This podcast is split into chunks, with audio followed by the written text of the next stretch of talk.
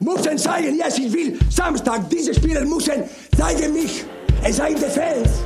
Müssen alleine das Spiel gewinnen. Müssen alleine das Spiel gewinnen. Mir san Gude, der Fußballwelten-Podcast mit Thomas Poppe und Jula Reichhardt.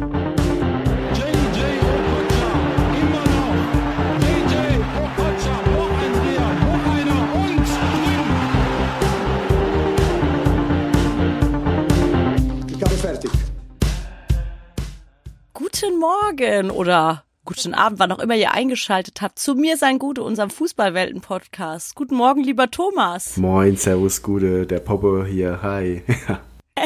genau. Warum guten Morgen? Weil wir uns immer zu einer fast unchristlichen Uhrzeit um, äh, ja, no, theoretisch halb neun treffen zum Aufnehmen. Ja, äh, wie geht's dir denn, Thomas? Was macht der Lockdown? Ich bin müde. Und zwar nicht nur, nicht nur körperlich, sondern natürlich auch von den ganzen Themen, die den Lockdown äh, betreffen. Ich habe hier auch zwei Kinder hier zu Hause sitzen. Ähm, eine Frau, die Erzieherin ist, also es äh, sind natürlich auch für uns spannende Tage, aber eigentlich geht's uns gut, da muss man ja auch ganz ehrlich sein. Das Christkind hat eine Nintendo Switch gebracht, das äh, hilft durchaus. Das ist unser fünfter Mitbewohner gerade. Geil, das waren dann wieder die Sachen, die die Kinder sich gewünscht haben, von denen sie gar nicht wussten, dass sie sich die wünschen, gell? Die Kinder haben das, nein, nein, nein, das haben nicht die Kinder gekriegt vom Christkind, das haben die Eltern Ach, gekriegt. vom cool. Ja, dann ist doch Weil perfekt. dann können nämlich auch die Eltern bestimmen, wann die Kinder spielen dürfen. das ist der, die clevere, der clevere Weg gewesen, dass die Eltern sich das vom Christkind wünschen. Viel cleverer. Ja, so langsam hinterlässt der Lockdown dann doch schon Spuren, gell? Ich habe es gestern auch bei unseren Podcast-Kollegen ge gesehen. Da wurde, glaube ich, zu aufgerufen, dass sich alle Fußballer jetzt mal aus Solidarität auch die Haare wachsen lassen, weil ihr ja auch alle nicht zum Friseur könnt. Wie ist denn bei dir der, der Status auf Ich dem habe Kopf? tatsächlich die Tage eine Kolumne geschrieben für die Lokalzeitung hier, die den Titel Tote Katze hatte. Denn das ist genau der Zustand auf meinem Kopf. Wie wenn, wie wenn einfach eine Katze sich sich zum Sterben zurückziehen würde auf meinen Kopf und dann aber auch wirklich 14 Tage schon verwest wäre. Das ist, das ist der Zustand. Ich habe meiner Frau den, den Trimmer in die Hand gedrückt die Tage und sie hat seitlich angesetzt und es kann, es ist schon okay, aber ich habe ja so krass Locken wenn die länger sind und das ist dann auch nicht mehr zu bändigen. Das heißt, ich habe jetzt, wenn ich eine Schildkappe auf habe, geht's, weil die Seite halt kurz ist, aber obendrauf ist halt wirklich Harmageddon. Hast du die, Geil. ganze Debatte mitbekommen mit dem Friseurverband? Ich habe ja erst geschmunzelt und dann aber bei, du lachst über mein, lachst nur über meine Haare, ja? Ich, ja, ja, ich, ich lache auch wirklich darüber, was für ein Drama das bei euch Männern ist. Ich beobachte das jetzt schon seit einiger Ja, das ist halt das, das Schöne an langen Haaren, ne? Ich sehe es ja bei meiner Tochter, die, die werden halt einfach noch länger, die Haare, ne? Ja, wobei ich auch echt einen unangenehmen ähm, Haaransatz da oben habe. Also ich sehe schon, ich sehe ich, ich sehe aus, als hätte ich stark nachgelassen, als würde ich mich nicht mehr um mich kümmern. Aber ich habe es ja nicht in der Hand. Wohlstandsverwahrlosung. ja, genau. Ich habe äh, tatsächlich erstmal geschmunzelt. Das war auch der Ansatz meiner Kolumne, dass ich, dass diese, diese Tage sehr seltsame Schlagzeilen entstehen, dass halt eine Kinderparty gesprengt wurde mit 30 Gästen und die sich im Bad versteckt haben oder dass in Kanada hat eine Frau ihren Mann an der Leine Gassi geführt, damit sie den Lockdown, also damit sie die, die Ausgangsbeschränkungen umgehen kann, weil mit Hunden darfst du ja ausgehen um nach neun und dass der Friseurverband über äh, die Frisuren von Fußballprofis motzt. Das sind so waren so Schlagzeilen, wo ich immer erst geschmunzelt habe und bei den Friseuren bin ich dann aber nach kurzer Überlegung schon so ein bisschen nachdenklich geworden. So irgendwie haben sie ja schon recht, ne? Da hocken irgendwelche Mädels daheim, die äh, mit viel Herzblut sich einen Salon aufgebaut haben Ja. und jetzt noch keine Novemberhilfen gekriegt haben und gleichzeitig lassen die dann irgendwie den Fri Privatfriseur aus London einfliegen. Voll, ja, ja. Also man muss ja auch, achte doch mal drauf, wenn du jetzt wirklich gerade so auf dem, ne, am Wochenende habe ich wirklich beim Fußball gucken mal bewusst drauf geachtet. Die sehen alle immer noch wie geleckt aus. Also das hat nicht alles nur die Freundin daheim gemacht mit dem äh, Seitenschneider irgendwie, ne? Also das. Äh, Grifo von Freiburg hat eine Friseurin als Frau, das Ja, okay, weiß ich. Das der hat, der ist fein raus, das heißt im Endeffekt ähm, ein Freifahrtschein, aber der Rest ist eigentlich ähm, und das Spannende ist, du darfst ja nicht mal, also du dürftest ja eine Person nach Hause holen, aber Mhm. bezahlen darfst du nicht. Als Freundschaftsdienst dürfte ja sogar jemand schneiden. Ähm, also es ist spannend. Ist es dann auch so, wenn jetzt mein Tätowierer als Kumpel am Wochenende zu mir käme, dürfte der mich dann daheim wahrscheinlich tätowieren, wenn ich ihn nicht bezahle? Also das, das käme mir auch total gelegen irgendwie. Ja. ich muss Ja. mit ihm mal reden. Hast du noch Platz? Äh, ja, tatsächlich. Und ich habe ein paar Sachen in, in, in Progress, wie man so schön sagt, die einfach mal Ja, noch fertiggestellt werden müssen. Es ist wie mein Kind, meine Kinder, wenn die Bilder für mich malen, die sind dann auch so wie deine Tattoos wahrscheinlich. Mhm. So, die haben dann auch nach einer halben Stunde keinen Bock mehr, dann ist dann so ein Männchen an, halb voll gemalt so. Und so wird's bei dir so, Mhm. So, das, die, ja. Kommt gut hin. Ja. Ist es, wie ist es, wenn man so ein halbfertiges Tattoo hat? Nervt es einen oder ist es auch irgendwie so ein, gehört es zum Prozess Mhm. dazu, einfach einmal so rumzulaufen? Es nervt wie Sau. Also ich, ich finde es ich find's schier unerträglich, aber das ist bei mir Gott sei Dank nur der komplette Rücken. Ähm, und den sehe ich ja sehr selten. Aber es ist auch, also Backpiece muss man wirklich vorher wissen, ob man das anfängt, weil das, da gehen echt Stunden ins Land und es dauert so lange und es sind so viel Schmerzen, bis man da mal ein Ergebnis sieht. Das nervt schon. Also ich habe bisher ja auch äh, viel so, ich habe ja so Patchwork und die meisten Sachen sind wirklich fertig geworden bei der ersten Sitzung. Nicht alle und die nerven, die, die noch nicht fertig sind. Ja, ja. ja, ja, aber ich äh, bin guter Dinge, dass du dieses Jahr noch mal rein darfst. Also, ich, ich hoff's, ich hoff's, ja. Also ähm, der Plan ist im Sommer irgendwo vielleicht am Strand mein fertiges Rückentattoo zu präsentieren. Das werden wir mal sehen, ob das klappt. ja, am Timmendorfer Strand geht's bestimmt. Ob es in anderen Ländern geht, da ich wir mal gucken. Ja, ähm, wo, worauf ich auch sehr hoffe dieses Jahr, Mhm. ist noch ein Besuch im Stadion natürlich. Ähm, Und da kommen wir jetzt zu unserem großen Thema des Tages. Yay! Ähm, wir wollen heute mal über das Thema Stadionbesuche reden, unsere persönlichen Erfahrungen, ähm, weil es halt einfach irgendwie gerade so reinpasst, dass keiner rein darf, Ja. aber jeder gern wieder würde, glaube ich. Ich glaube, jeder würde äh, sein Sparbuch hinschmeißen, egal was drauf ist, wenn jemand mit äh, Stadionkarten hier ausverkauftes Spiel am Wochenende, ah, ich habe noch zwei. Ich glaube, äh, Shut Up and Take My Money wäre das momentan schon. Und ähm, also natürlich alles im Rahmen der Verantwortbarkeit. Aber es, man, man hat schon richtig Bock drauf. Konzerte geht's mir genauso, aber Stadion ist auch so ein Ding. Ach, ich habe die Woche mit zu meinen Kindern gesagt, sobald die ganze Scheiße vorbei ist oder so im Rahmen ist, äh, Stadion, Konzerte, ich nehme euch überall hin mit. Ja, geil. einfach nur, einfach nur, dann, weil man diesen Slot nutzen muss, wo was wieder darf, weil vielleicht darf man es ja in fünf Jahren schon wieder nicht oder was weiß Kommt ich die was. nächste Pandemie, ja. Ja, da kommt die nächste Mal, man weiß es ja nie. Also wir nehmen alles mit. Wir gehen auf Konzerte von Menschen, die wir jetzt noch gar nicht kennen. Ist Macht mir es, egal. macht es. Ist auch wirklich Ja. geil. Nimm da deine Kinder gleich früh mit. Also das ist so, das sind meine schönsten Kindheitserinnerungen, dass ich dann doch auch oft mit durfte mit dem Papa. Ähm, ja, was, was mich auch eigentlich direkt zum Thema Stadionerlebnisse führt, weil ich habe ja sehr früh angefangen, war ja mit sieben Jahren das erste Mal im Stadion und da auch mit dem Papa. Ich glaube, da habe ich vom Spiel noch nichts mitbekommen. Zu der Zeit von dem danach dann, als dann Thomas Zambach nackig durchs Stadion geflitzt ist, habe ich glaube ich auch schon mal erzählt. Ähm, ja, dann, na, also das ging dann, der hat mich dann regelmäßig mitgenommen. ne? Das war, das war super, ja, also das Ähm, weißt du noch, was dein allererstes Spiel war, wie es ausging und ähm, was du noch in Erinnerung hast? Es gibt ja diese, also ich habe eine ganz frühe Kindheitserinnerung, dass ich das WM-Finale 1986 guck, da war ich ja noch vier. Das habe ich noch so ein bisschen im Kopf. Das ist eine meiner frühesten Fußballerinnerungen. Ähm, hast du an deinen ersten Besuch noch aktive Erinnerungen? Also man, ich glaube, man redet sich über die Jahre ja auch einfach eine Szene ein Ähm. und denkt, das ist eine Erinnerung, aber ich glaube schon, also hast du da irgendwas? Ja, ja, also tatsächlich war ich ja gegen dieses äh, bei diesem Spiel gegen Fortuna Köln das erste Mal im Stadion. Das müsste 98 gewesen sein, da war ich dann sieben Jahre alt. Ähm, 34. Spieltag und äh, oder wann Moment, ich muss jetzt gerade mal ich ja, das war auf jeden Fall ein äh, Aufstiegsspiel von der zweiten Bundesliga dann in die erste, genau. Das ist mir halt noch, also ich frag mich da nicht, wie das Spiel war, ne? Ich habe da glaube ich ähm, ja, mit irgendwelchen Sachen auf dem Boden gespielt und war da mehr am Klettern über die Sitze beschäftigt, als mit auf Fußballplatz gucken mit sieben Jahren. Aber danach dann diese Grenzen, der grenzenlose Jubel, die Party. Wir waren danach am Riederwald irgendwie und ähm, haben gefeiert. Und ich glaube, unser Fanclub-Bus ist auch irgendwie erst um 0 Uhr zurückgefahren. Für ein siebenjähriges Kind ja, Ja. was schon den ganzen Tag im Stadion war eine Mordszeit. Wir wohnen ja auch so 60 Kilometer, 70 Kilometer weg von Frankfurt. Und ich weiß noch, wie wir dann irgendwann um eins wieder zurück waren bei uns zu Hause. Und dann habe ich nur zu den Eltern gesagt, wir gehen jetzt aber noch nicht heim, oder? Und da war dann das Schicksal für mein Leben besiegelt irgendwie. Ja, das war tatsächlich mein erstes Stadionerlebnis, aber da weiß ich vom Spiel nicht mehr viel. Das erste Auswärtsspiel, was ich gemacht habe, also auswärts, das war bei uns auch noch vor der Haustür, deswegen durfte ich da dann auch mit. Es war ähm, gegen SV Waldhof Mannheim auch ein Verein, der bei mir im Herz irgendwie gut vertreten ist noch. Ähm, ja, und da weiß ich noch, da war ich das erste Mal wirklich in so einer, äh, ja, im Fanblock gestanden, wo dann auch Rauchbomben gezündet wurden. Und da habe ich dann auch, der Papa hat mir dann erklärt, wie ich meinen Schal so zweimal vor den Mund und die Nase wickel und äh, Augen zu und hat mich dann da so unter seine Jacke genommen. Ja, aber auch alles halb so wild. Also da muss ich echt sagen, es ist, ähm, war jetzt kein traumatisches Erlebnis, wie man das ja dann gerne solchen Szenen andichtet. Es war, ich war total angefixt. Vielleicht bin ich da auch einfach anders, aber der Geruch lässt mich bis heute nicht los. Und ich finde es auch irgendwie geil. Ähm, klar, natürlich auch da nur im Rahmen des Vertretbaren und nicht, dass da Leute irgendwie gefährdet oder zu Schaden kommen. Das ist ganz klar bei Pyro, aber ansonsten finde ich es irgendwie zaubert es schon eine krasse Atmosphäre. Und ja, das waren so meine zwei ersten Stadionerlebnisse, wo ich wirklich noch ziemlich klein und jung war. Ja. Genau. Ähm, Wie war das bei dir?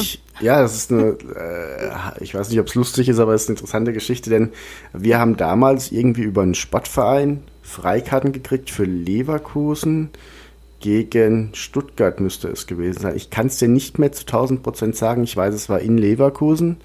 Also es war dann, damals hieß es, glaube ich, noch Ulrich-Haberland-Stadion. Und es müsste so 88, 89, 90 den Dreh gewesen. Ich kann es nicht mehr genau sagen. Ich müsste, ich konnte es irgendwie nachvollziehen, habe es aber jetzt im Rahmen der Vorbereitung nicht mehr geschafft. Habe lange überlegt, wen ich anschreiben könnte. Also ich habe dann aber auch zu denen, die damals dann so die Trainer waren oder so, nicht mehr den Direktrat, dass ich jetzt mal schnell eine WhatsApp schreibe oder so. Ähm, und ich habe an dieses Spiel genau eine große Erinnerung. Auf der Rückfahrt sind wir zu McDonald's gefahren. Geil. Und das war, das war mein erster Besuch in McDonald's tatsächlich. Also, und das ist auch wirklich was geblieben ist, dass ich den ersten Big Mac meines Lebens gefressen habe. Und ähm, da blieb mehr, deutlich mehr hängen, im wahrsten Sinne des Wortes, wenn ich jetzt auf meine Hüften gucke, über die Jahre, als ähm, ja, als da beim Spiel selbst. Aber es war total spannend. Allerdings muss man sagen, das war damals halt auch so, ich sag mal, heute würde man sagen, Bielefeld gegen Köln, das Spiel vom, vom, vom Niveau her. Und damals waren ja die Bundesliga-Stadien, das war ja der richtig krasse, alles ist immer sehr oft ausverkauft bei vielen Teams. Hype ging ja schon erst mit der WM 2006 los. Das stimmt, ja. Und das war damals schon gefühlt so, das Drittelstadion ist voll, deswegen geben wir irgendwelchen Jugendmannschaften Freikarten, damit noch mehr Teams, äh, mehr Leute da sind. Und das war ja natürlich auch schön. Aber es hatte nicht diesen Charakter. Und Ja. dann war ich tatsächlich eine längere Zeit nicht im Stadion und dann kam, äh, also ich war ja halt jeden Sonntag beim, in der, auf der Kreisliga halt einfach im Stadion, ne? Im, im, auf kleinstem Niveau, aber so dieses Bundesliga-Ding hat mich lange gar nicht gecatcht. Und ich glaube, dann war ich mit neun oder mit zehn mit dem hiesigen Bayern-Fanclub war ich dann dabei ähm, und durfte da ähm, Bayern gegen Uerdingen sehen. Geil. Das war auch ein stinklangweiliges Spiel im nicht aus, also im weit, weit, weit nicht ausverkauften Olympiastadion. Und es ging 1-0 aus durch einen Elfmeter von Mehmet Scholl. So, also ich habe auch wirklich, ich habe die ganz harte Schule mitgemacht und erst lange gebraucht, mal ein geiles Fußballspiel zu sehen. Scheiße, also, ja. Und ähm, tatsächlich war es jetzt bei meinem Sohn auch so, der hat mit fünf angefangen, gesagt, er will mal in, ins Stadion. Hat aber auch zu Hause nie Konfi geguckt oder sowas. Das war einfach so ein, irgendwie ist es schon interessant, da will ich mal hin, Ding. Ja. Und da habe ich aber auch gesagt, wir gehen hier erstmal auf den Sportplatz in Eichenbühl hier bei uns, gucken uns den, den größten Kreisliga-Rotz an. Und wenn du da mal zuguckst, dann gehen wir mal zu Viktoria Aschaffenburg in die Regionalliga. Und wenn du da auch noch zuguckst, dann gehen wir mal ins Bundesliga-Stadion. Und so war es dann auch, der war in Aschaffenburg dabei, dann auch, hat, hat brav zugeguckt bei dem äh, äh, 0-0 on a cloudy day in Ascheberg. Schön. Ja, ja, da muss man durch. Das ist ganz Ja. so sind die Anfänge, ganz klar.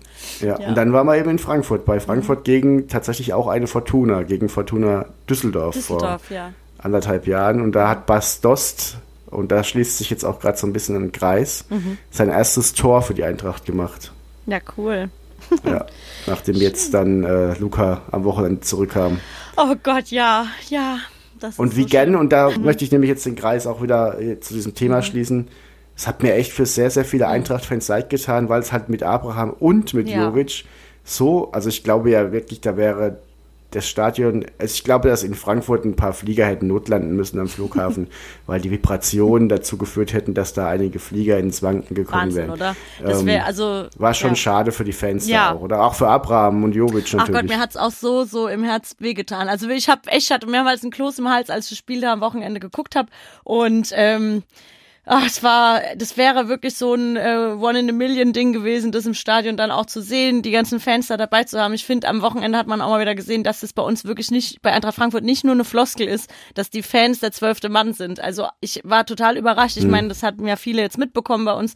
Ähm, ist ein ganz wichtiges Bindeglied so zwischen Verein und Fans oder auch in der Fanszene, vor allem äh, unterhalb dieser Gruppierung, äh, ist verstorben ganz plötzlich. Äh, ähm, der Christian wird Rundschau genannt, wurde Rundschau genannt und äh, ganz, ganz tragisch und dramatisch. Und ich glaube, also das hat mich schon so sehr überrascht, dass Sky da wirklich Sendezeit für hergibt. Jetzt kann man natürlich zynisch sagen, ja, ist ja auch irgendwie, Corona ist ja schlimmer als Sommerloch und man ist froh über alles, was man berichten kann. Aber da trotzdem wirklich drauf zu halten, wenn der Trapp seine Handschuhe da niederlegt, eine Kerze anzündet, die Mannschaft dann geschlossen war, mit einem Kranz kommt und auch Freddy Bobisch dazu zu befragen, das hat mich ganz arg berührt. Das wäre auch, glaube ich, für die Fans ganz toll gewesen, da im Stadion sein zu können und da nochmal äh, wirklich mit Choreo und allem, was das Zeug hält, da irgendwie letzte Ehre zu erweisen. Ja, und dann natürlich, ey, Abraham macht sein letztes Spiel, eine ganz, ganz wichtige Figur bei uns, ganz, ganz toller Spieler und Jovic kommt zurück und macht so zwei Buden, ey. Also, was, was geht denn noch? Ich glaube, da hätte, hätte man sich mal spontan montags frei nehmen müssen, ey, nach so einem Abend, ne? Aber, War, war wirklich tatsächlich irgendwie alles wie Ja. gemalt und äh, ja, ich fand die Geschichte mit dem, mit dem, ja, Capo war es ja gar nicht, sondern einfach nur Ultras Mhm. Genau. Frankfurt Bindeglied, wie Genau. du sagst, und ähm, ja, ich glaube 37, drei Kinder verheiratet. Und ähm, was ich auch sehr spannend fand, war, es gab an dem Tag, äh, man kriegt ja dann irgendwie als als FUMS-Mitglied schon auch, hier hat man ja seine Connections, sag ich mal, und dann mal ein paar Eintracht-Fans auch gefragt. Und äh, da wurde auch dann spekuliert natürlich. Und dann kamen irgendwann so dann ein paar Leute und haben erzählt, so ja, das war der so und so, wie du sagst, der, der Rundschau und Alter und Ding und hier gibt's auch eine Spendenaktion und da waren dann schon irgendwie an, an diesem Spieltag irgendwie dann, ich glaube, 40.000 Euro drauf auf dem PayPal-Konto, wo irgendwie für 50.000 aufgerufen wurde, Ja. dass die, die Frau jetzt halt einfach erstmal die Beerdigung bezahlen kann und erstmal vielleicht ein Vierteljahr auch nicht irgendwie sich oder ein halbes sich Sorgen Genau. machen muss. Und das ist halt auch was, da, also es passiert auch viel Scheiße in dieser ganzen Fanszene und dann wird sich unnötig geflatscht und es gibt immer noch Probleme mit mit diversen Themen und manchmal nehmen sich auch die Fans echt Mhm. so wichtig, aber das ist doch geil. Also da, da, da gibt mir auch richtig das Herz Ja. auf und da, ähm, da ist mir es auch egal, ob ich den Verein mag oder nicht und in dem Fall mag ich den Verein ja sogar, aber da, es gibt halt einfach eine Solidarität unter Fußballfans, die ihresgleichen Ja. sucht. Da kannst du Musikfans hauen sich aufs Maul. Backstreet Boys gegen Kelly Family war schon in den 90ern ein Riesenstreitpunkt. Und ich glaube nicht, dass irgendwelche Backstreet Boys Fangruppen damals ähm, für einen Fan der Kelly Family Ja. gesammelt hätten.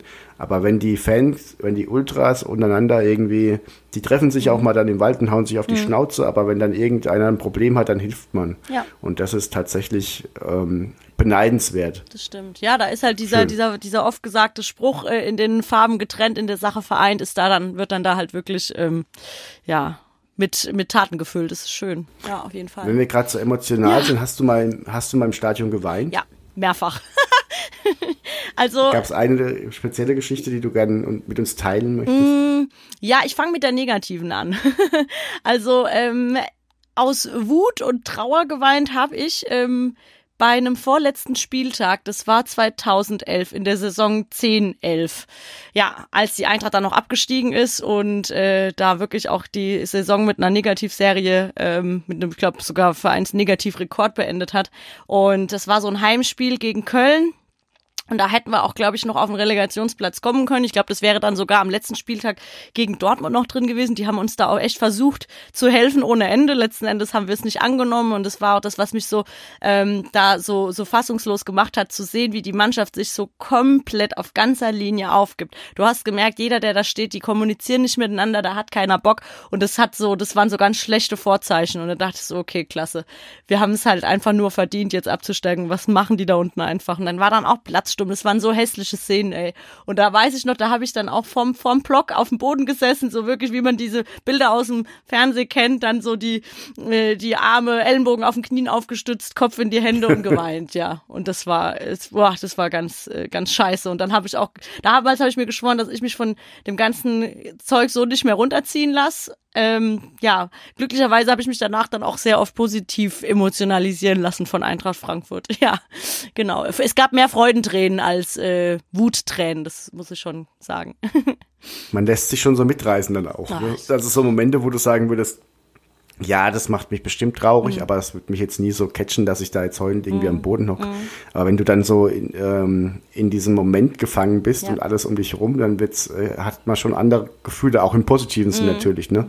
Also ich, ich, man kann sich vom Fernseher einfach nie so über irgendwas freuen wie im Stadion. Das ist einfach Ja. so. ja, und ich muss auch sagen, ich glaube, das ist auch immer sowas, was viele Außenstehende, die keinen Fußball verfolgen, nicht verstehen können, was man denn an diesem Sport so faszinierend findet. Weil wenn man mal nur ein Spiel guckt, kann ich komplett verstehen, dass einem das irgendwie alles ziemlich trivial und langweilig erscheint. Wenn man aber Fan ist und, oder die Sache verfolgt, das baut sich ja auf. Das ist ja wirklich wie, wie ein geiles äh, Theaterstück, Drama, wie auch immer. Das ist ja in mehreren Akten, das baut sich auf. Und ich merke jetzt schon wieder, obwohl ich es nur zu Hause verfolge, wo es mir nicht großen Spaß macht, ich bin jetzt schon wieder, ne, es ist jetzt plötzlich wieder was drin. Wir können, ja, wir können ja tatsächlich jetzt irgendwie Richtung Europaplätze gucken. Ich verfolge das jetzt mit einem ganz anderen Elan als noch von einem, äh, vor ein paar Wochen oder Monaten.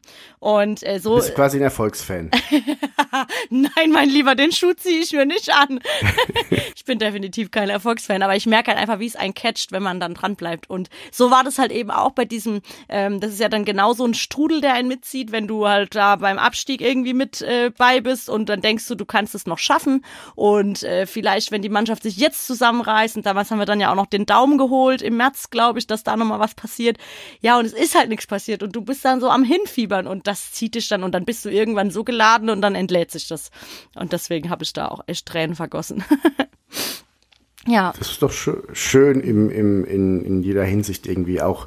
Ähm, ich habe tatsächlich nämlich, ich habe im Stadion noch nie negativ geweint. Ja. Aber mich, hat, mich haben tatsächlich die Gefühle zweimal auch übermannt. Und das eine war tatsächlich, ähm, und da werden sich viele gar nicht mehr dran erinnern, Alexander Zickler am 33. Spieltag gegen Kaiserslautern 2001. Denn 2001 war ja die Saison, in der Bayern am letzten Spieltag mit diesem indirekten Freistoß Meister wurde. Ähm, als Schalke vier Minuten schon Meister Oh war. Gott, ja. Ähm, da das Schlagwort äh, erinnert sich, glaube ich, jeder. Die Vorgeschichte ist aber eigentlich noch fast noch krasser und die ist total untergegangen in diesem Ding. Ähm, Gerade für die Jüngeren vielleicht mal ganz spannend. Am 33. Spieltag war Bayern ähm, nur Zweiter und Schalke hat in Stuttgart gespielt und Bayern daheim gegen Lautern. Und Lautern war auch so ein unteres Drittel, sage ich mal, Mannschaft. Und es war eigentlich klar, Bayern gewinnt das Ding heute hoch. Und Stuttgart, ja, so mit Balakow und Bubic damals noch, glaube ich, die werden das schon reißen. Die werden schon irgendwie was machen. Und dann stand es aber irgendwann, stand es 1-0 für Schalke und Bayern hat auch 1-0 hinten gelegen. Und dann war schon alles so um Köpfe unten und fuck, ey, die Schalke waren echt Meister. Und ähm, dann hat Bayern mit, mit Carsten Janker, glaube ich, so nah, irgendwie kurz vor Ende noch das 1-1 gemacht und naja, es ein Sieg muss her, dann musst du trotzdem noch Glück haben nächste Woche. Irgendwie hast du drei Punkte Rückstand, das wird auch alles nichts mehr. Die spielen, Schalke spielt gegen Unterhaching, glaube ich, war es. Und äh, ja, und dann hat Alex Zickler quasi, der ist eingewechselt in den 89. und hat dann mit dem ersten Ballkontakt Volley aus 16 Metern das Ding mit gefühlt 150 km/h ins Tor geschweißt dass das Olympiastadion damals echt explodiert ist, was für Olympiastadion-Verhältnisse an einem, an einem Samstagnachmittag wirklich unfassbar war. Da ist wirklich alles explodiert. Und es, ähm, es hat auch einfach 89 Minuten keiner mehr damit gerechnet, Ja. dass das passiert. Und als der Jubel so ein bisschen abgeebbt war, hat der Stadionsprecher, der Lehmann, der auch heute noch ist, gesagt, übrigens, ähm, Balakow hat gerade das 1-1 in Stuttgart gemacht. Und das war ja wirklich innerhalb von fünf Sekunden. Es gibt diese Gegenüberschaltung dieser Tore. Die sind quasi zeitgleich ins Tor gefallen, die Bälle. Boah. Und das war eigentlich das Krassere als ähm, am Spieltag darauf der indirekte Freischuss, der halt einfach eine sehr seltsame Entscheidung von Merck damals war. Aber ja, war halt so. Und ähm, das hat, da war dann nochmal so diese krasse Emotion. Das war ja wie wenn das Tor, das gerade eben gefallen war, nochmal fällt. Und da sind mir einfach die Tränen runtergelaufen. So, das Schön. hat mich richtig übermannt, so äh, von, von, von wirklich von komplett am Boden zu geil, wir werden Meister. Ja. Und damals war es ja auch noch nicht so, dass das gegeben war, dass Bayern Meister wird und eine Sensationssaison ist, wenn es nicht so ist. Und ähm, man hätte es ja Schalke irgendwie auch gegönnt, aber es war als Fan natürlich auch schön, dann dieses Ding. Hast ja Champions League-Finale drei Wochen später gehabt und wolltest das unbedingt reisen und Ja. naja, es war sehr schön auf jeden Fall. Und ich habe noch das ganz schnell. Äh, auch in diesem Stadion geweint, als Thomas Müller im Champions League-Finale 2012 das 1-0 gemacht hat. Ja. Ähm, das war so ein Druckabfall-Ding auch. Also da stand, das war ja dieses Finale der Horm. Und ich habe es im Olympiastadion mit 70.000 Bayern-Fans geguckt, während das in der Allianz Arena gespielt wurde. Und ähm, das war stimmungstechnisch großartig, übertragungstechnisch beschissen, weil die Leinwand so tief stand, dass man eigentlich nichts gesehen hat. Shit. Es hat irgendwie 40 Grad an diesem Tag gehabt, gefühlt. Und äh, die Anreise war zur Hölle, war eine Hölle, weil da irgendwie im, also die Deutsche Bahn ist nicht auf die Idee gekommen, dass viele Fans nach München reisen könnten mit einem schönen Wochenendticket.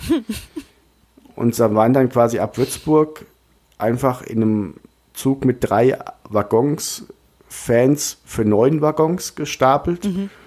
Und das war wirklich die Hölle. Also die, diese Anreise, das werde ich auch nie vergessen. Und äh, die Leute waren einfach vier Stunden aufeinander gehockt. Das war also, also auch heutzutage mit Corona-Zeiten kann man sich sowas gar nicht mehr vorstellen. Aber das war auch damals schon sehr, sehr grenzwertig. Ja.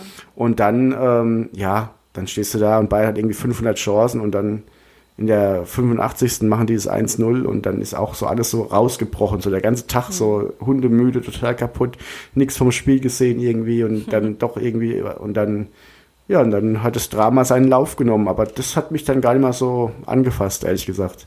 Also ich war dann eher zum Glück positiv. Ja, das ist so schön. Wie gesagt, also das war auch bei mir damals wirklich dieses eine Ding äh, gegen Köln, wo wir dann auch einen Spieltag drauf abgestiegen sind. Das war auch Gott sei Dank das letzte Mal, wo ich irgendwie aus Wut und Trauer und Enttäuschung, Enttäuschung war vor allem das Thema, weinen musste bei Eintracht Frankfurt, ja. Also ein ganz, ganz geiles Erlebnis, an das ich mich noch erinnern kann. Und da, das war auch so lustig ich musste da vorher so viel Überzeugungsarbeit bei meinem Papa leisten, dass er mich da mitnimmt. Das war auch letzter Spieltag, als wir dann mit diesem sensationellen 6 zu 3 gegen Reutlingen daheim gewonnen haben. Und da war vorher ja auch schon klar, okay, ähm, ne, 2003 war das, da war ich, wie alt war ich denn da? So 12, 13 müsste ich da gewesen sein, genau. Ähm, ja, und da, ähm, da hat er dann gesagt, nee, hey, wenn da, wenn, ne, wenn wir da wirklich aufsteigen sollten und die Sensation perfekt machen, dann brechen da alle Dämme und dann ist mir das zu heikel, wenn dann da alle irgendwie, wenn alles kreuz und quer geht und du da mitgehst. Und ich weiß doch damals bei uns im Fanclub, da war auch ein Kerl, der war, der war so breit, wie er hoch ist und der Mann war nicht sehr groß, der ist, glaube ich, 1,50 Meter und, äh, oder lassen 1,60 Meter sein. Auf jeden Fall, der kam immer ganz, das war immer ein Schauspiel, also der kommt sehr schlecht zurecht so im Stadion, Treppen hoch und so weiter, ne? Und ich weiß noch, mein Spruch war damals, wenn der es ins Stadion schafft, Papa, dann kann ich das auch schaffen da rein. Und da saß mein Papa dann am Küchentisch hat gemeint, okay, was soll ich denn zu dem Argument jetzt sagen? Klar, okay, du darfst mit. Und dann war noch das größere Thema, gibt's denn wirklich noch ein Ticket überhaupt? Und das war dann, ich weiß noch, da habe ich jeden Tag nach der Schule und in der Schule gese- gesessen und gezittert und gehofft, dass der Papa irgendwie noch ein Ticket für mich über den Fanclub auftreiben kann. Weil da ging das schon so los, dass man nicht ne, immer alle Tickets, die man bestellt, auch wirklich kriegt über so einen Fanclub. Ja, und das hat dann Gott sei Dank noch geklappt. Ich durfte mit und das war unfassbar. Alex Schur da, wie er das Ding da noch reinzimmert in der, auch, ich glaube, allerletzten Sekunde, wo das Spiel noch lief. Und da ist, das war auch, das, dieser letzte Spieltag da war auch so ein Lehrstück in Sachen Hochmut kommt vor dem Fall. Da haben nämlich die lieben Mainzer Kollegen, haben sich da schon, ich glaube, die Haare rot, äh, weiß-blond gefärbt und so weiter und haben auch schon ihren Aufstieg gefeiert. Und das war dann ähnlich, äh, ähnlich dramatisch für die Mainzer wie damals für Schalke bei äh, eurer Meisterschaft. Die haben dann nämlich auch in letzter Sekunde erfahren, dass sie dann eben doch nicht aufgestiegen sind. Dafür aber Eintracht Frankfurt. Das war schon ziemlich, ziemlich geil. Ja. Dafür haben sie euch ja die nächsten 20 Jahre dann äh, bei Heimspielen besiegt, Ja. als sie aufgestiegen waren. Allerdings habt ihr den Fluch ja auch gebrochen Wir haben jetzt. den Ey, da Fluch an der Stelle nochmal. Glückwunsch. Dankeschön. ja, das hat sich auch ganz schön geil angefühlt. Das ist äh, ganz nett. Aber wie gesagt, momentan scheint einem als Frankfurter eh ein bisschen die Sonne aus dem Arsch. Und äh, ich hoffe, es bleibt einfach so. Europapokal. Oh Gott. Ja. Ja, schön. Ähm, Hattest du denn auch kuriose Momente im Stadion, wo du gesagt hast, kannst du auch keinem erzählen, glaubt dir keiner? Ach, jetzt so, äh, so direkt eigentlich nicht. Oft ähm, war so das ganze drumherum, was bei mir recht spannend war, weil ich ja eine Zeit lang auch äh, in dem, äh, ja, das war so erweiterte Fanbetreuung von Eintracht Frankfurt äh, ehrenamtlich gearbeitet habe. Ähm, das war so das Projekt, was den Volunteers, die wir jetzt auch seit vielen Jahren schon haben, vorangegangen ist. Ne? Äh, also Eintracht Frankfurt hat ein großes Netzwerk aus Volunteers, die da sämtliche Jobs am Stadion übernehmen. Das habe ich dann auch eine Zeit lang gemacht. Äh, und zuvor war ich eben bei der Fanbetreuung, die sich da schon so ein paar Helferlein rangezogen hatte und habe als äh, weibliche Begleitung die Sonderzüge begleitet bei uns. Und Mhm. also wie gesagt, da sind halt aber auch Sachen passiert, die kann ich jetzt hier nicht erzählen. Das, äh, da, ne, ich will auch Die wieder ins Stadion also, gehen, wenn es kannst du wirklich keinem erzählen. Nee, nee, Ja. wirklich nicht, wirklich nicht. Und äh, da muss ich schon sagen, dass da habe ich auch echt viel gelernt und auch, glaube ich, so ein bisschen meine Naivität abgelegt, so zu der Zeit. Das war schon krass. Also, weil, äh, ne, es gibt ja, es gibt ja öfters mal von Vereinen, dass so offizielle ähm, Sonderzüge irgendwie gestellt werden. Es sind dann meist ausrangierte Bahnen, die du bei der Deutschen Bahn, glaube ich, mieten kannst für so äh, Zwecke. Äh, frag mich nicht genau nach den Hintergründen, wie sowas läuft. Und es gibt es oft, dass so die Ultras äh, von äh, Vereinen halt eben ihre eigenen Sonderzüge ähm, organisieren. Und es gab bei uns eine Zeit, da haben die Ultras diese Sonderzüge nicht selbst organisieren können und man hat das so mit dem Verein zusammen gemacht. Ja, das heißt, äh, das äh, war dann auch so ein bisschen ungewöhnlich, weil normalerweise die Ultras sind da ja gern für sich und da war jetzt dann plötzlich mit Fanbetreuung und auch äh, eigenen ähm, Polizisten ne, ähm, an Bord. Also das, ja, wir hatten dann da auch so eine Zelle, wo dann die reinkamen, die sich dann nicht benommen haben und so. Ja, und da musste dann halt auch schon mal wegen Krawallen irgendwie, ich glaube, ich weiß gar nicht, wie viele Stunden wir in Schalke mal am Bahnhof standen, im, im größten Siff-Wetter, irgendwann im grauen November. Äh, und da, da dachte ich dann auch, okay, so kannst du deine Wochenende natürlich auch rumbringen. Ne? Drama, Drama, Ja. Drama. Der Fanbeauftragte mit den Nerven total am Ende in Kommunikation mit Verein, mit äh, Polizei und weil da ein paar Krawallmacher halt irgendwie den, das, äh, keine Ahnung, irgendwie die ganze Rückfahrt sabotiert haben und so. Das war schon krass. Ja. Das ist halt tatsächlich so eine verkappte Romantik dahinter zu sagen, ist alles toll, alles nett und Mhm, äh, das verklärt sich dann auch sehr schnell, wenn man öfter mal live dabei ist, Ja. glaube ich. Bei einer gewissen Anzahl an Menschen hast du einfach auch eine gewisse Anzahl an Idioten dabei. Da kannst du dir noch so viel Mühe geben und dann ist einfach eine Gruppe repräsentativ so stark wie ihr schwächstes Glied. Und wenn halt einer irgendwo vor den McDonald's pisst, dann hat die Eintracht vor den McDonald's gepisst und da musst du halt wirklich Ja. auch echt, Ja. ja, da, man, Nee, als- man erlebt sehr spannende Dinge. Ja, vor allem also das Thema Gruppendynamik ist, ist ganz, ganz spannend. Also das hat, fand ich immer echt faszinierend. Ja, und dann auch, also die meiste Zeit hat man echt damit verbracht, äh, irgendwo zu warten, irgendwo äh, zu hoffen, dass eine Rückfahrt überhaupt zustande kommt und sonst es hat echt auch immer ein bisschen gestresst.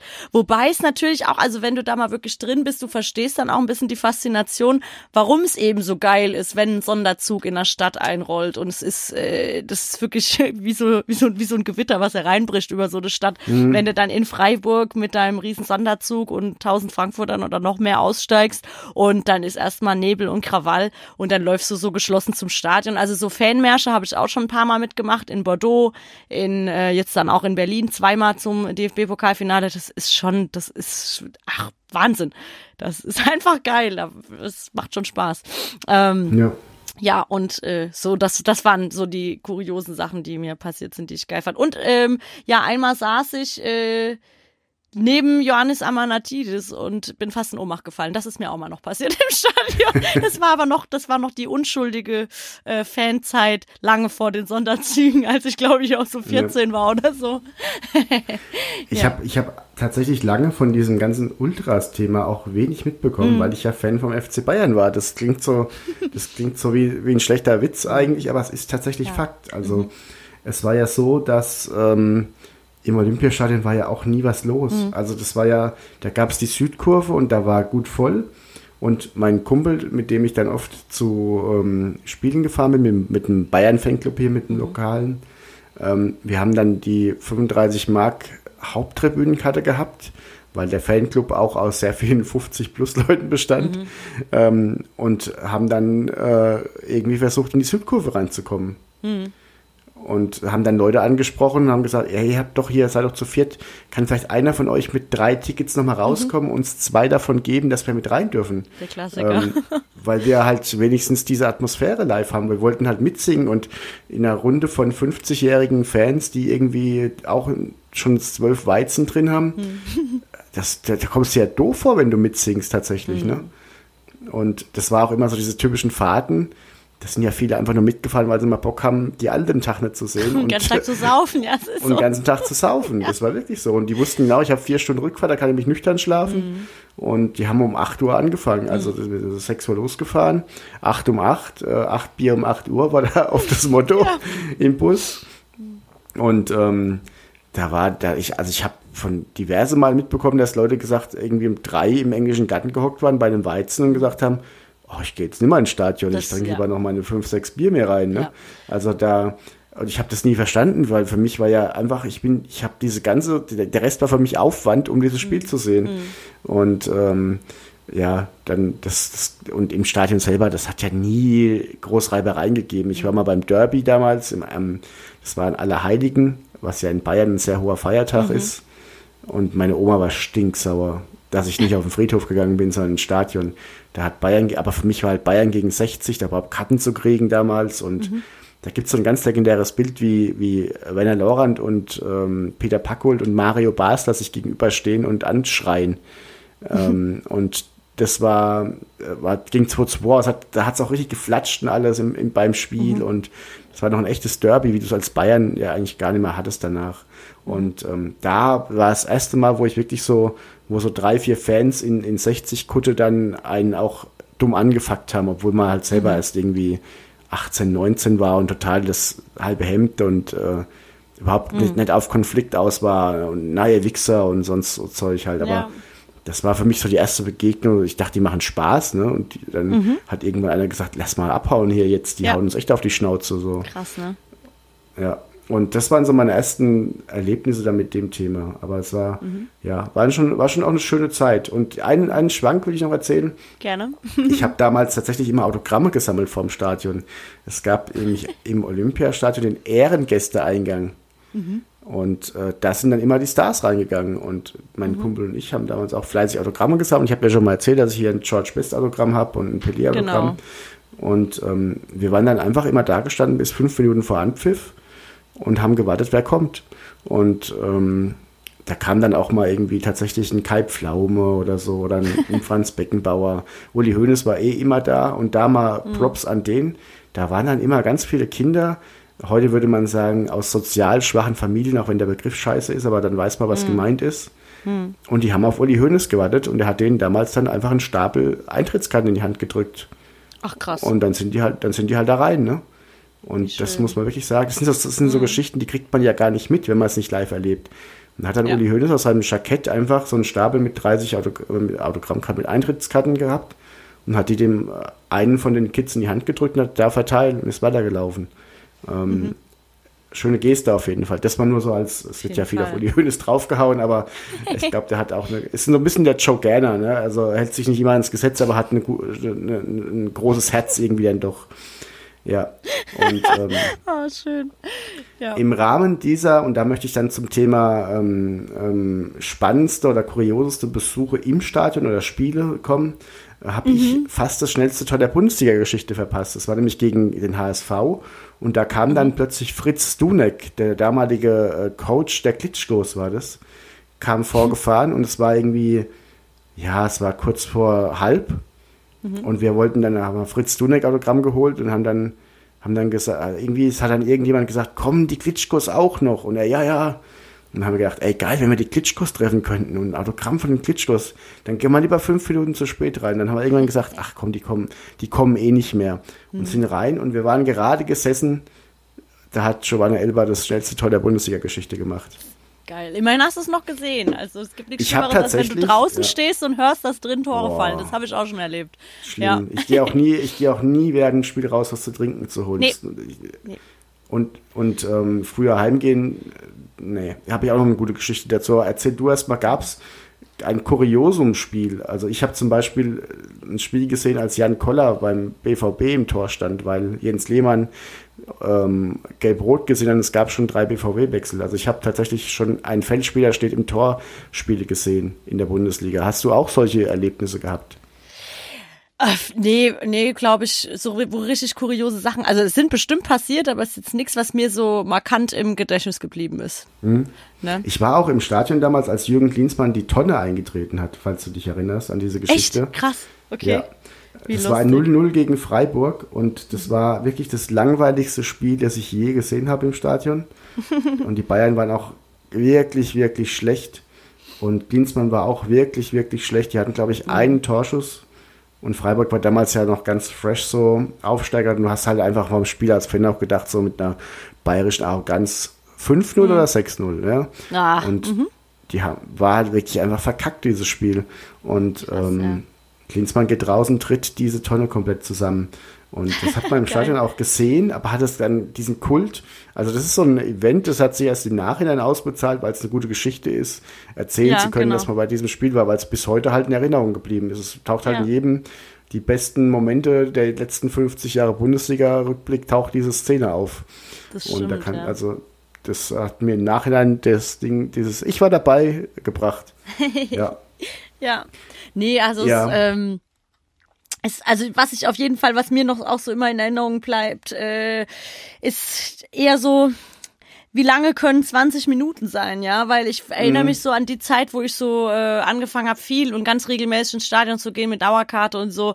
Das war dann auch so die, die Zeit nach 2003, ne, wo dann die ne, Eintracht aufgestiegen ist und so. Und das war so eine, eine Art, da haben wir, ich habe das Gefühl, so im Vergleich zu heute so passiv gespielt. Da war immer klar, wenn so bis zur 70. Minute irgendwie die Eintracht 1-0 hinten liegt, dann weißt du auch, okay, es passiert eher noch ein 2-0, aber dass wir da einen Ausgleich schaffen oder gewinnen, das ist ein Ding der Unmöglichkeit.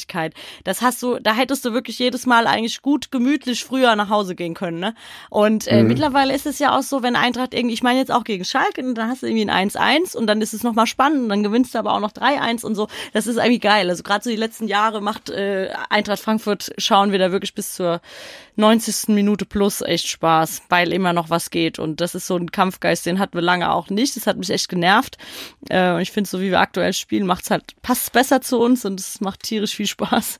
Ja, und Ja. ansonsten natürlich, ey, was, was natürlich das aller, aller krasseste Spiel war, was man gesehen haben kann als Frankfurt-Fan der jüngeren Zeit, ist natürlich das DFB-Pokalfinale. Und das ist auch einfach für mich noch das Allergrößte, dass ich da auch wirklich Karten bekommen habe und alles, weil ähm, bei, bei aller Freude jetzt irgendwie auch Europa zu spielen und so, was glaube ich ja viele gar nicht wissen, die sich noch nicht mit dem Thema Kartenkriegen befasst haben. Es ist so, du freust dich zum Beispiel tierisch, dass du in Mailand spielen darfst. Aber das Drama, dass du ewig nicht weißt, krieg ich denn überhaupt ein Ticket? Kann ich einer von denen sein, der dahin darf? Du weißt, es wollen zehnmal so viele Leute Tickets haben, wie du letztendlich als Verein bekommst. Das nervt so sehr und das setzt mich, da setze ich mir immer so einen Stress aus und äh, bin dann auch, da bin ich ein riesen Pessimist. Da denke ich auch mal, das wird doch eh wieder nix, so eine Scheiße. Ich bin wieder der einzige Depp, der daheim hockt und so.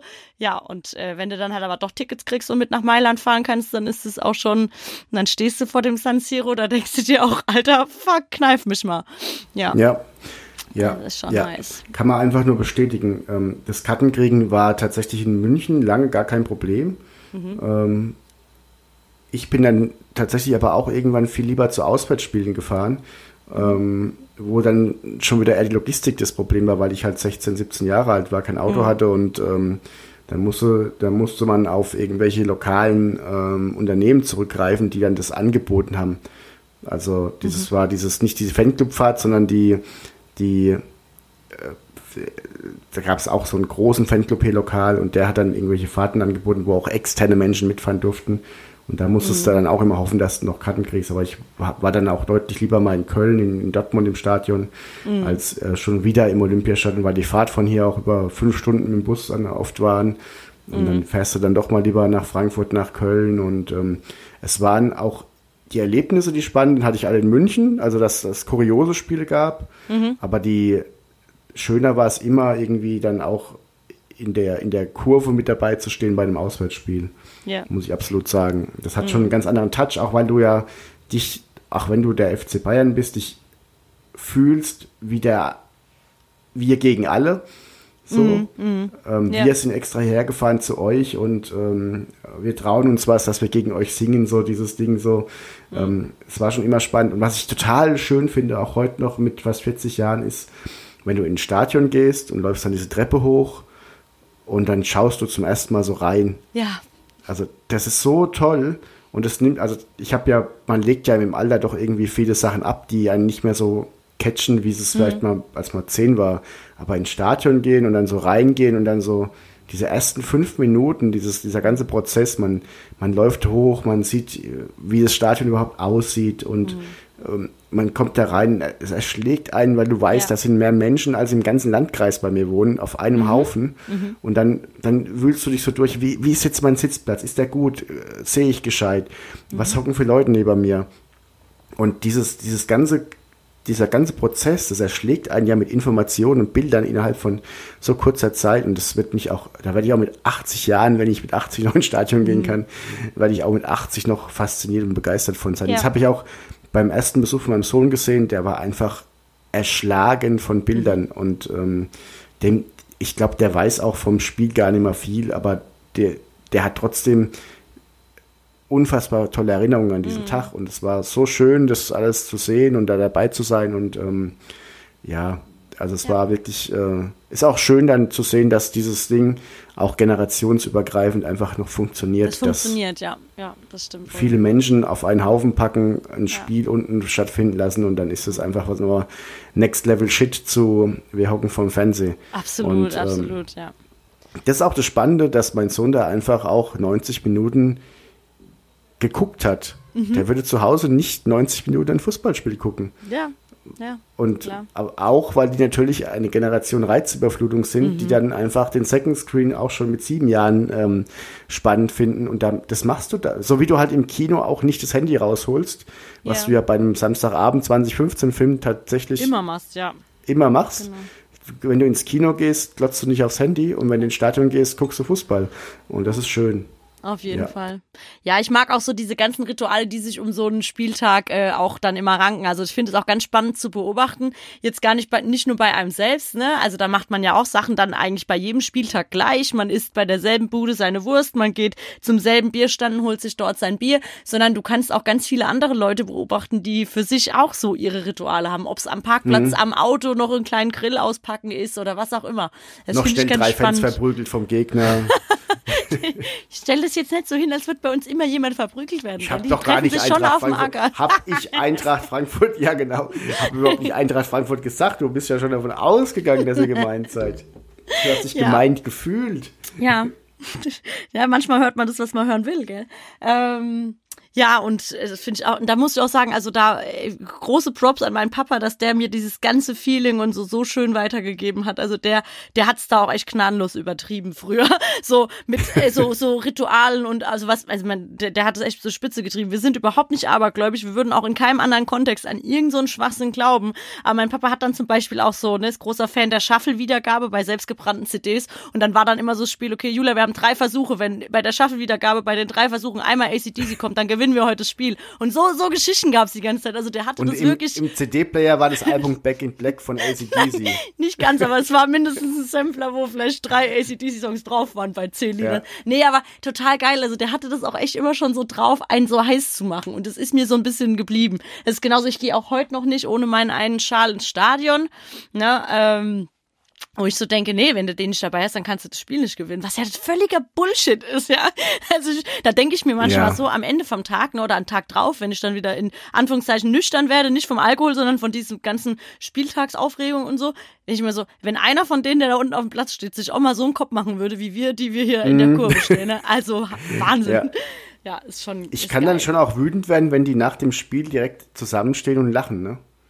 Ja, Also ich gerade im Stadion denke ich mir immer? Alter, du hast gerade, du hast gerade ein Spiel verloren. Ich bin hier extra hergefahren für dich. Hab mal ein bisschen Demut vor meiner Leistung und hör jetzt auf, dich mit irgendeinem Dortmund-Spieler lachen zu unterhalten. Ja, Geh jetzt ja. gefälligst mit hängendem Kopf in die Kabine, weil das war Kacke, was ihr da gemacht habt. So. Genau. Und dieses, das habe ich im Stadion deutlich mehr, weil ich ja viel mehr Aufwand betrieben habe, ins Stadion zu kommen. Mhm. Ja. Ähm, Ja. Da möchte ich dann auch Demut des Spielers haben, weil ich bin da. Und da hat, also ich, ich glaube auch fest dran, dass meine Anwesenheit etwas bewirkt. Das, Da Genau. bin ich tatsächlich so wie du. Und ich habe auch, Aberglaube ist auch so ein ganz krasses Ding. Nicht nur beim Stadion gehen, aber da können wir ein anderes Mal drüber sprechen. Gerne, ja. ja über ja. Aberglaube im Fußball. Ja. Aber ich glaube tatsächlich dran, dass die Tatsache, dass ich dieses Spiel schaue, die Tatsache, dass ich im Stadion bin, dass das einen riesen Einfluss natürlich aufs Spiel hat. Und weißt du, was ich ähm, tatsächlich mache? Ähm, Habe ich auch in, in Frankfurt, also in, in Berlin gemacht, gegen Frankfurt. Was ich ähm, versuche es mir vorher schon schön zu machen, wenn Bayern verliert. Das heißt, ich suche mir Leute aus. Ich habe damals tatsächlich eine gewisse Arroganz wirklich gehabt na, bei Berlin. Ähm, man hat ja, und das eigentlich ist es ja gar keine Arroganz, dran zu glauben, dass Bayern das Ding gewinnt, weil Bayern damals auch wirklich sehr gut war. Und ähm, die Eintracht hatte ja, glaube ich, sogar gegen die B11 von Bayern 14 Tage vorher deutlich verloren. Oder eine Woche vorher in München. Und ähm, bei solch wichtigen Spielen gucke ich mir vorher immer ein paar Leute an, wo ich mir denke, denen würde ich es auch gönnen. So, also, nein, tatsächlich, da war, da war. Wie gönnerhaft eine von hier. Nein, nein, nein, das meine Ja. ich wirklich gar nicht überheblich oder so, sondern wo ich mir gedacht habe, okay, ich denke, mein Verein gewinnt es heute, aber wenn Mhm. die Eintracht gewinnt, ich glaube, der Junge, der hat den Tag seines Lebens so. Und dann, Mhm. Da war ja mein Bruder noch dabei, der Eintracht-Fan ist, da war es noch leichter, irgendwie das zu gönnen. Aber wenn Klar. du dann irgendwie so ein, du siehst halt Menschen, wo du genau weißt, das ist der größte Tag in den ihrem Leben, in diesem Stadion zu sein. Und die sind nicht Fan von deiner Mannschaft. Und dann habe ich schon wieder ein schlechtes Gewissen, wenn meine Mannschaft gewinnt. Ähm, aber wenn, wo ich dann weiß, also das war gerade in Berlin ja ganz krass. Du hast einfach Ja. nur Leute gesehen, die Eintracht-Sachen anhatten. Da hat auch kein, also was ich ja auch so spannend finde, ist diese, diese, dieser Hang zur Häme, wenn Bayern verliert, ist ja nachvollziehbar, aber doch nicht, wenn ich Fan der Mannschaft bin, die Bayern geschlagen hat. Also warum soll ich mich denn hinstellen im Moment großer Freude und mich über Bayern lustig machen, wenn ich mich doch einfach freuen kann, dass ich die scheiß Bayern geschlagen habe. Also warum sollte denn ein Kieler sich hinstellen im, oder im Netz ist es ja genauso und ha ha ha ha, sondern da finde ich es doch einfach geil, dass ich diese Mannschaft weggeflaggert habe. Und so war es dann auch in, in, also ich war ja nicht oft tatsächlich, ich habe echt eine ganz gute Streak, so was Bayern-Spiele angeht, was Siege angeht. Aber wenn, dann waren die anderen Fans dann auch immer gleich so, wo ich mir denke, ja, freu dich doch einfach, dass ihr gewonnen habt. Und das war in, in Berlin überhaupt nicht der Fall. Da hat kein einziger Frankfurt-Fan irgendwas Hämisches gesagt. Und Ja. es wäre ja auch sehr einfach gewesen, na, ihr Arschlöcher oder sonst was. Ne, Habt- Klar, aber da gedacht, denkst du in dem Moment nicht dran. Ja. Und das war null so. Das war einfach nur, Ja. du hast einfach Ja. nur Menschen gesehen, die den Kopf geschüttelt haben und gedacht haben, das ist nicht wirklich passiert gerade. Das ist ja unfassbar. So, das Ja. war toll. So, und da Das kann ich mich auch dann für andere freuen, tatsächlich. Sehr gut. Nee, das war wirklich das aller, aller, allergrößte, was du als äh, Frankfurt-Fan der jüngeren Generation erleben kannst. Es war so krank. Also, da komme ich heute, komme ich heute noch drauf klar. Es ist einfach, ich weiß auch noch, wie wir dann da standen und es war schon, also, ey, mein, mein Papa, der ist jetzt nicht klein, der stand neben mir, der hatte zeitweise keinen Kontakt zum Fußboden. Also, es war keine Möglichkeit, da irgendwie sich zu halten. Und Brille ging auch kaputt, scheiß drauf, egal, ne? Es, ja. Ja. Und dann irgendwann guckt mich mein äh, guter äh, Bekannter Lennart an, der eigentlich auch jetzt kein Typ ist, den du normalerweise denkst, dass du den mal weinen siehst. Und der schon total verrotzt, verheult und guckt mich an. Und ich sehe so, wie er äh, so einen kurzen wachen Moment hat und während seinem Heulen und Jubeln realisiert, Alter, jetzt sind wir ja auch im Europapokal. Und das war dann so, dann fingen wir noch, hatten wir noch einen Grund zu heulen. Und es war irgendwie alles so, es war so verrückt alles. Es war wunderschön. Ich hatte, ich hatte in Berlin einen Aufreger nach dem Spiel. Mhm. Und das war, als Nico Kovac in der Kurve mitgefeiert, also abgefeiert wurde. Ja. Da habe ich mich wirklich massiv aufgeregt. Da habe ich gesagt, wisst ihr was, Leute? Gestern war es noch der größte Hurensohn. Ja, das Ihr hab ich auch hättet nicht dem, verstanden. Mhm. Ihr hättet dem aufs Grab gepisst, wenn er Ja. beerdigt worden wäre. Ja. Und dann feiert er ihn jetzt. Das ist so falsch. Dann seid wenigstens konsequent und sagt, danke Nico, tschüss. Aber nicht jetzt hingehen und Nico Kovac. Ja. da habe ich mich wirklich Ja. aufgeregt. Da Das war aber ich- natürlich auch den Emotionen geschuldet wahrscheinlich. aber ich fand es total falsch. kannst du mir jetzt glauben oder nicht, das war auch der Moment, wo ich gedacht habe, äh, ist eine Spur zu viel. Da habe ich dann auch nicht mehr beherzt mitgesungen. Ja. Das war bis Aber dahin war alles halt okay, aber ja, ja. überwältigt von den Emotionen wahrscheinlich. Aber ich habe tatsächlich stand neben meinem Bruder und der war auch total überwältigt und einfach nur gegrinst bis Mhm. zu den Ohren hoch. Und da habe ich dann einen Moment kurz so die Kontenance verloren und habe gebrüllt, gestern war es noch ein Hurensohn. Schön. und es hat mir mein Bruder die Tage erzählt, dass er diesen Moment nie vergessen wird, wie es einfach so aus mir rausgeplatzt ist und wie ich diese Niederlage völlig respektiert habe und alles. Aber diesen, wie ich diesen Moment und er aber auch gesagt hat, ich hatte ja recht. Also es stimmt ja wirklich. Es war. Ja, einfach ja, falsch, Nico Kovac zu feiern, der wirklich über, also das war ja wirklich schon nah am Mobbing, was da mit Kovac Ja. in Frankfurt passiert ist. Tatsächlich. Und dann ist er plötzlich, super Nico, danke für alles. Ja, äh, genau. Hättest du verloren, wärst du immer noch ein Hurensohn. Das war, weißt du? das war echt Also- ein bisschen komisch, das gebe ich schon zu. Ja, ja, auf jeden. Fall. Aber, ey, gut, ist ja egal. Hast Genau. du ähm, weil ich gerade tatsächlich der Anschlag von, ähm, von Stephen King, äh, ein Zeitreisebuch, das ich übrigens jedem sehr empfehlen kann, ähm, äh, äh, ich höre es als Hörbuch, ähm, höre. Hast du ein Spiel, wo du gerne dabei gewesen wärst, wo du gerne, wenn du eine Zeitmaschine hättest, hinfahren könntest und da mal im Stadion sein? Mm, Naja, gut, als Eintracht vielleicht Meister geworden ist das eine Mal, ja, da äh, 59, das wäre schon, ja. Da wäre ich gern einfach auch mal in der Stadt gewesen, weil ich glaube, damals war das ja auch, also ich meine, man gibt, man kennt ja Bilder, ähm, war auch so Ausnahmezustand in der Stadt, aber ich würde gern einfach mal wissen, wie das äh, war, weil ich denke, es war lange nicht so groß, wie wie es jetzt heute wäre oder wie es jetzt auch nach unserem Pokalfinale war. Da war ja, also, ne, da standen Leute an der Autobahn und zum, zum Spalier stehen und so, was völlig absurd ist. Ähm, ja, das, das hätte ich gern mal gesehen. So, Ja. so Ja. die ganz alte Zeit, ja. Das. Und bei nicht die dir? schlechteste Wahl. Pff, tatsächlich schwierig. Ich habe, ähm, ich hätte gerne mal ein Champions League Finale im Stadion gesehen. Ähm, 2-1 wahrscheinlich wäre das Finale meiner Wahl gewesen, weil ich da halt auch in so in diesen, da war ich 19 und das war auch dieses 99er Finale hing mir so nach noch, ähm, weil das echt wehgetan hat, im, aber gar nicht so im fußballerischen Sinn, sondern weil 99 ja ein Kackjahr für mich war. Und ähm, das ist so dieses, dieses, dieser Kackhaufen auf, auf dem Kackhaufen drauf. Ja, ja, ja. Und ähm, deswegen war, hat mir 2-1 so viel bedeutet. Und Mhm. das war auch so ein bisschen 19, äh, ich war auch so ein Spätpubertierer und irgendwie war, die ganze Welt war ungerecht und dann gewinnen die dieses Ding da so Mhm. im Elfmeterschießen und da wäre ich tatsächlich gerne, sehr, sehr gerne dabei gewesen, weil es auch so eine, es war so, so eine ehrliche Bayern-Mannschaft, auch so mit Effenberg, Jeremis und Mhm, äh, Thomas Linke und Sammy Kufur und Kahn und das waren alles so kantige Typen und heute hast Die du einfach geile Typen, die Fußball. fehlen einfach, ja. Du hast heute einfach eine geile Mannschaft, aber da hast du von diesen Typen hast du auch bei Bayern nicht mehr so viele.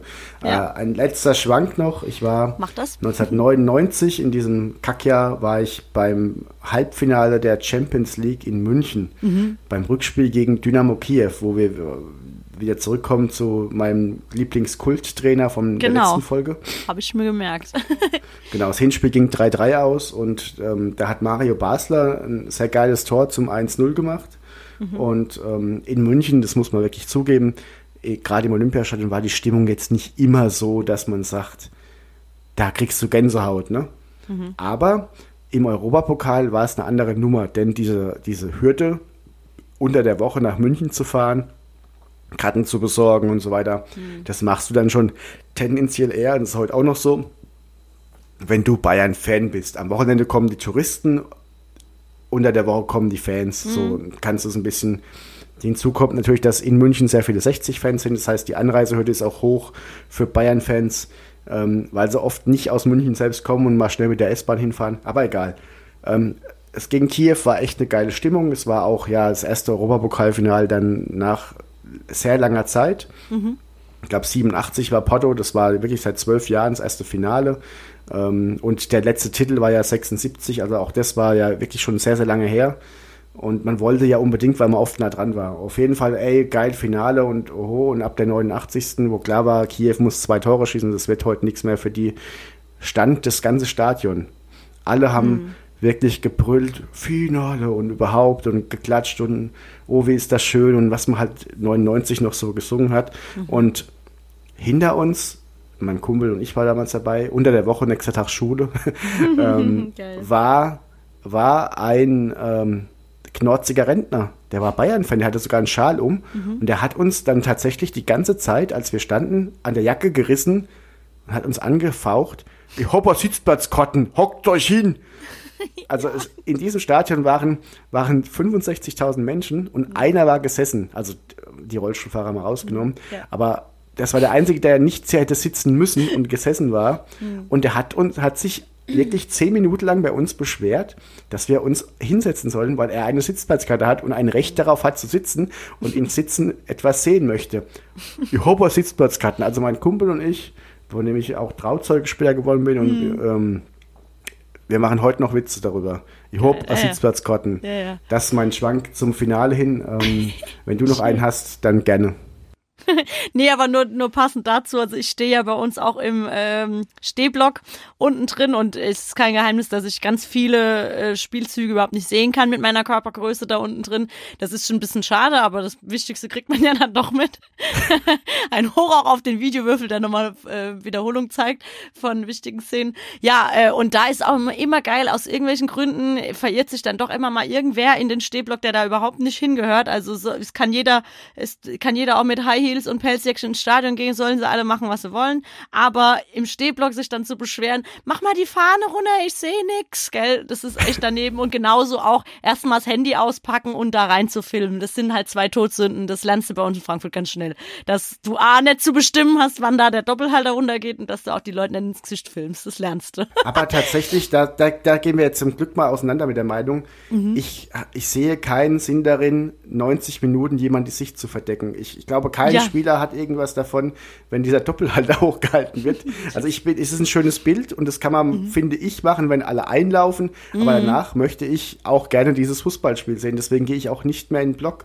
Ähm, Außer ich krieg nur Karten für den Block, aber mich ärgert es, weil ich auch gerne dieses Fußballspiel sehen will. Und da denke ich mir, nimm doch das scheiß Ding jetzt mal wenigstens eine Viertelstunde runter. Es ist gerade spannend Ja. und dir muss doch auch mal der Arm wehtun, Junge. Ja, mir nicht auf den Sack und tu das. Ja. Ja.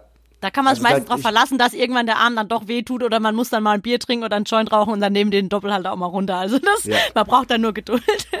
Aber das, das ist spa tatsächlich spannend. Ich habe da nämlich mal wirklich eine Diskussion angestoßen auf Twitter, weil ich genau das mal getwittert habe, dass es mir auf den Sack geht. Dass, äh, ich meine, ich war zum Beispiel in Frankfurt im Block und ähm, also im Bayern-Block und habe dann vom Spiel wirklich eine Viertelstunde gesehen von den 90 Minuten. Ja, ja. Und das war auch nur, weil ich den Kopf sehr viel links und rechts gehoben habe. Und das hat mich so geärgert. Ich habe halt nur Karten für den Block gekriegt. Ich wollte ja gar nicht. Ich wäre gern auf die Gegentribüne. Ich wäre auch gern woanders gestanden, aber ich war halt da. Und dann, also das, wenn du dann wegen des Spiels hinfährst, natürlich wollte ich auch supporten, aber wenn du primär wegen des Spiels dort bist, dann willst du halt und hast auch ja, also es hat mich sehr geärgert und Glaub ich. ich habe dann mal ein bisschen suffisant getwittert, so nach dem Motto, warum hat jemand Spaß daran, jemand irgendwie 20 Leuten 90 Minuten lang die Sicht zu verdecken? Ich verstehe es nicht. Und ähm, daraufhin wurde da diskutiert und die Fanszene und du bist kein echter Fan, du bist ein Mhm. Arschloch und also wie, wie, wie deep das auch ging. Fand ich sehr spannend und ich kann diesen Support-Gedanken 100% verstehen. Ja. Und dennoch bin ich so erzogen, dass ich mich, weißt du, ist dein Vater Glaser, sagt man bei uns. Ja, ja, ja, ja, genau. Ja, ja, den Spruch kennt man ja. Und ich kann es nicht nach, ich nicht nachvollziehen. Also da, da ist aber auch okay, da können wir gerne mal getrennter Meinung sein. Das ist voll in Ordnung. ja schön. Das wundert mich Ist auch nicht an der schön. Stelle. Es ist schön, genau. Ja, hey, wir haben äh, jetzt lange ge- geschnackt und es ist, äh, ich freue mich. Ich habe am Anfang noch gedacht, oh Mann, das wird irgendwie äh, mein sentimentales Herz jetzt heute echt äh, ganz schön mitnehmen, wenn wir noch so über die ganzen tollen Stadionerlebnisse sprechen, wenn man jetzt auf absehbare Zeit auch nicht dahin kann. Äh, aber im Gegenteil, es ist auch schön, sich zu erinnern. Also ich bin jetzt Ja. total erfüllt irgendwie. Es freut mich gerade sehr. Vielleicht den, ich auch. den Ich- Zuhörern ja im besten Falle auch so und äh, ihr denkt jetzt mal über eure schönsten Stadionerlebnisse nach. Ja, Ja. gerne. Ist, ist eher so, dass ich jetzt auch richtig Bock habe in Sta Ich würde jetzt gerne, äh, ist ja englische Woche, ich würde jetzt gerne morgen direkt oder heute noch in heute noch irgendwo hingehen und äh, mir was angucken. Ja, gut, morgen kriegen wir, glaube ich, von Freiburg auf die Schnauze. Also, äh, wenn ihr hört, wenn ihr das hört heute, weil wir veröffentlichen ja immer mittwochs, ich gehe von aus, die sind momentan geil drauf und wir hatten ja, Ja, eigentlich auch einen auch Lauf. Das München ist. The theoretisch müsste die Eintracht morgen dann wieder losen. Aber wir haben Jovic jetzt. Mal gucken. Schreit nach einem geilen Spiel auf jeden Fall. Und Mhm. irgendwie finde ich es total schade, dass Abraham nicht in Freiburg aufgehört hat, weil das wäre, der hätte Das sich der Kreis mit Mhm. Christian Streich ja eigentlich geschlossen. Aber gut, vielleicht ist ja jetzt der Jovic dran mit Christian So Streich umrennen. Genau. werden wir mal sehen morgen. Ja. Ganz, ganz final, ein Stadion, wenn du dir aussuchen dürftest, wo du noch hin dürftest. Oh. Ja, ich würde mal in Spanien mir was anschauen. Ja, in Barcelona tatsächlich. Da war ich äh, davor gestanden mit 16 Jahren, als wir uns Barcelona, mein Ex-Freund und ich damals angeschaut haben und wir wollten eine Stadionführung machen, aber war zu teuer. Damals noch Taschengeld und so. Ich glaube, die wollten 40 Euro oder so. Das war dann schon mit der Stadtrundfahrt und so allem ein bisschen ausgeschöpft. Ähm, und dann denke ich auch immer so, ich meine, ich habe Stadionführung bei uns in Frankfurt sehr genossen, weil es einfach spannend ist, wenn du dein Wohnzimmer in Anführungszeichen mal hinter den Kulissen siehst und so ganz spannende Fakten dazu erklärt kriegst. Ich finde dann auch irre spannend mal zu hören, wie schwer ist so ein Dach oder ne, wie viele Sitze sind hier drin oder ne, oder wie oft müssen die ausgetauscht werden. So Fakten halt. Aber das interessiert mich jetzt bei einem fremden Stadion nicht. Das will ich dann schon in Kulisse sehen. Ja, und Manchester. Ja. Manchester tatsächlich auch. Das kenne ich auch nur, das Spieltagsgeschehen äh, außenrum. Das, ähm, weil ich war früher in Manchester häufiger und äh, wenn da Spieltag war und dann war das wirklich auch wie wenn so ein Bürgerkrieg irgendwie durch die Straßen zieht. Geil. Das war schon irre, ja, ja. Da, ja. das äh, fände ich schon nochmal geil, die beiden Sachen. Sehr ja. schön. Und bei dir? Ja, ja, ist bei mir auch England. Also ich würde gerne, ich war tatsächlich mit 19 schon mal in, mit meiner damaligen Freundin oder 20 war ich in London mhm. und äh, habe sie überredet, dass ich die mit diesen drei, vier Stunden Slot rausnehmen darf, äh, um mir ein Premier League Spiel anzugucken mhm. und stand dann vorm Stadion. Da war auch schon das Spiel fünf Minuten an und habe dann mit Schwarzmarktleuten geredet und gedacht, die geben die Tickets bestimmt gefühlt umsonst her, weil ja das Spiel eh schon läuft. Mhm. Dann wollten die noch 120 Pfund dafür haben, was umgerechnet heute auch noch 130 Euro sind. Mhm. Und die hatte ich damals einfach nicht. Ja. Also es war es mir einfach auch nicht. Also es hat halt so wehgetan. Das ist so wie, man sagt bei uns vor der Pressackbüchs verhungern. Ähm, also weil du keinen Doseöffner hast. Ähm, direkt vor dem Stadion zu stehen, du konntest durch einen Spalt sogar ein bisschen vom Spielfeld sehen. Da hat Ori noch gespielt damals. Also es war mhm. noch sehr geiles Arsenal damals und das hat echt ein bisschen wehgetan. Und ähm, ich habe seither nie ein Premier League-Spiel gesehen und das wäre so ausverkauftes Premier League Stadion, da wäre mir fast das Spiel auch egal. Äh, ja, ich, ich war. Mal, also muss, muss gar nicht Bayern sein, einfach kann mal ich, Kann ich nur empfehlen, ey, geht mal nach England ins Stadion. Das ist ein Traum. Ich war bei Millwall, ähm, war ich im Stadion, ja, habe ich meinem Freund. Ist natürlich auch ein besonderer Verein, Mega. Ne? Ja, saugeil. Da hatte ich meinem Freund Karten geschenkt und irgendwie, das war dann so, die haben mir, ich glaube, zwei Wochen bevor wir nach London geflogen sind, haben die mir eine E-Mail geschickt. Also die sind auch alle da vom Verein, die sind so süß. Wirklich diese englische Herzlichkeit, wie man es kennt. Also ganz, ganz gold. Ich wüsste da mit Darling angesprochen und so von so einer alten Frau. Habe ich die hat, wie gesagt, es kam dann da so eine E-Mail irgendwie, ja, es ist jetzt, die sind im, im, Pokal weitergekommen, deswegen ist das Ligaspiel an dem Wochenende abgesagt. Aber man kann das Ticket mm. einfach umschreiben lassen auf das Pokalspiel. Das kostet auch nichts extra, man muss sich da nur melden. Ah. Oh, und dann dachte ich, okay, krass, gut, dann äh, rufst du da mal an habe ich dann da angerufen, habe gemeint, ey, ich habe da E-Mail bekommen, ich reisen da aus Deutschland an, wie sollen wir das machen mit dem Tickets tauschen, mhm. weil man hätte das vor Ort tauschen müssen. Ey, das ist gar kein Problem, mach dir gar keinen Kopf, da gehst du am Spieltag einfach da an so einen Schalter und dann gehst du dahin. Die wussten dann schon, ich habe, weil ich habe gesagt, ja, ich habe eine E-Mail geschrieben, ah, are you the girl from Germany und so ist ganz ja. süß gewesen, also wirklich unheimlich herzlich und goldig und ähm, klein irgendwie, aber trotzdem war dann schon geil. Ey. Und dann war auch so ein, wie, wie du so, so ein Rentner wie du in München hinter dir hattest, so hatten wir einen hinter uns sitzen da und der sah total adrett gekleidet aus, englisch, wie man sich vorstellt. Ey, und dann hat der da Beleidigung vom Stapel gelassen, wann immer ein Gegner am, am Ball war. Ist was habe ich schon nicht gehört. Wir haben, ich, ich hatte rote Ohren und das soll was heißen. Ey, ich stehe sonst bei uns im Blog. Geil. Es war super, ja. Final jetzt, und dann sage ich wirklich Tschüss, noch eine ja. Empfehlung. Hooligans, der Film aus dem Jahr 2005 mhm. mit Elijah Wood, der ja später aus äh, Herr der Ringe bekannt wurde, und mhm. Charlie Hanneman, Hannem, der ähm, äh, Sons of Anarchy Hauptdarsteller, die beide damals noch sehr, sehr jung waren. Mhm. Ähm, und da geht es tatsächlich um Millwall, um ja. den Verein Millwall. Also das ist wirklich, äh, kann sich jeder mal angucken, ist ein echt gelungener Film, finde ich. Ja. Ähm, Judas hat sehr viel Spaß gemacht. Oh, ich äh, bin tatsächlich jetzt fünf Minuten vor der nächsten Videokonferenz mhm. ähm, und bereue nichts. Also ähm, sehr gut. vielen Dank für die, für die Stunde sieben sind es jetzt, glaube ich. Ja. Und ähm, ja, liebe Grüße an alle Fans. Habt äh, hoffentlich auch bald alle wieder viel Spaß im Stadion. Ja, Mann. Ich beende die Folge mit einer riesigen Gänsehaut und es ist richtig schön. Freut mich ganz arg. Ich hoffe, ihr habt auch so viel Spaß damit. Bis zum nächsten Mal. ciao. ciao. ciao.